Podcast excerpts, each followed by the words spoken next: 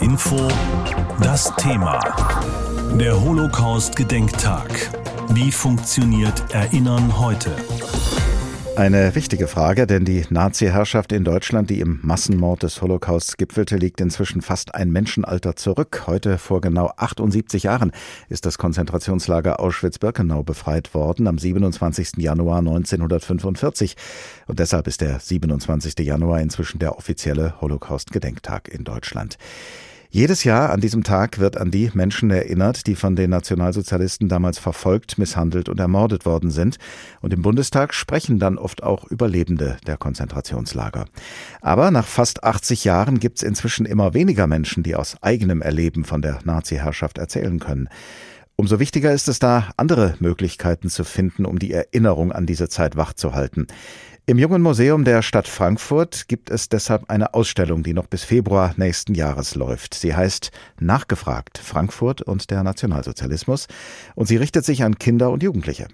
Vor der Sendung habe ich mit der Leiterin des Jungen Museums gesprochen, mit Susanne Gesser, und ich habe sie gefragt, wie versuchen Sie mit Ihrer Ausstellung das Leben in der NS-Zeit für Kinder und Jugendliche erfahrbar zu machen? Was ist dort zu sehen?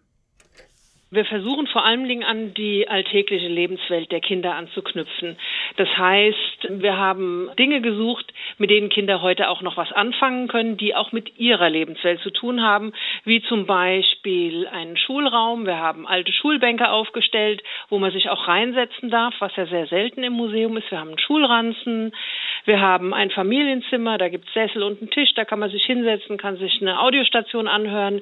Es gibt Spielsachen von den Kindern und so versuchen wir und hoffen wir, dass wir das Interesse der Kinder wecken können. Es geht ja in der Ausstellung speziell um die NS-Zeit in Frankfurt und Sie haben sich einige Biografien von Kindern aus der damaligen Zeit ausgesucht, von Kindern, die den Zweiten Weltkrieg dann überlebt haben. Was erfahren die Schülerinnen und Schüler, die zu Ihnen kommen, über diese Gleichaltrigen von damals? Genau, wir haben Kinder, die zwischen 1926 und 1933 geboren sind und heute natürlich keine Kinder mehr sind, interviewt und befragt nach ihrem Leben in der Zeit. Und wir haben darauf geachtet, dass wir sehr unterschiedliche Kinder aus unterschiedlichen Familien finden. Und wir haben zum Beispiel uns unterhalten mit Lilo Günzler, die eine jüdische Mutter und einen jüdischen Halbbruder hatte und die Angst um die Mutter und den Bruder war natürlich sehr groß und die Repressalien immer da. Und der Bruder musste dann auch hier in Frankfurt in ein Kinderheim. Die Eltern haben ihn am Wochenende besucht. Die Mutter und der Bruder wurden schließlich ins KZ deportiert. Die Tochter hat am Ende des Krieges, als der Vater eingezogen war, alleine hier in Frankfurt sich um ihre kleine Schwester gekümmert oder zwei Mädchen, Töchter von einem schwarzen Vater und einer weißen Mutter. Der Vater wurde von der Gestapo übel zugerichtet und ist an den Verletzungen dann auch gestorben. Die Mutter hat sich darum gekümmert, dass ihre Töchter mit einem katholischen Namen versteckt wurden und auf die Art und Weise vor Verfolgung geschützt werden konnten und eben auch den Krieg überlebt haben. Sie haben eben gesagt, dass Sie in der Ausstellung versuchen, an die Lebenswelt der Kinder von heute anzuknüpfen. Sie haben da Gegenstände und Räumlichkeiten als Beispiele genannt. Versuchen Sie das denn auch, was Erlebnisse angeht? In der heutigen Zeit gibt es ja auch Ausgrenzung, es gibt Mobbing. Allerdings die jüdischen Kinder von damals haben das natürlich weitaus existenzieller als Bedrohung erfahren, als das heute der Fall ist. Versuchen Sie da in irgendeiner Weise Parallelen zu ziehen? Ja, auf jeden Fall ist es natürlich nicht wirklich zu vergleichen mit der NS-Zeit heute. Aber wir fangen an, indem wir mit den Schülern, die kommen, mit den Kindern auch darüber zu sprechen, woher wisst ihr denn überhaupt was über die NS-Zeit? Wie seid ihr da drauf gekommen? Wo stoßt ihr da drauf? Was beschäftigt euch daran?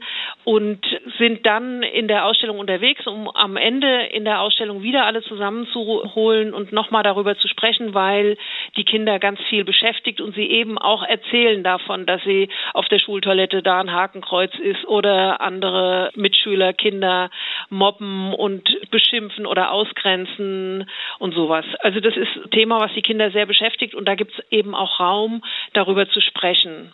Die NS-Zeit war sehr gewalttätig, eine Zeit, in der Menschen brutal verfolgt und auch ermordet worden sind. Was können Sie Kindern in einer solchen Ausstellung davon zumuten?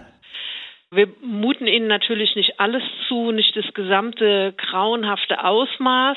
Wir haben unseren Fokus darauf gelegt, wie ist das alles vorbereitet worden. Die nationalsozialistische Zeit ist ja nicht nur der Krieg, sondern die Zeit davor, wo es um die Propaganda geht.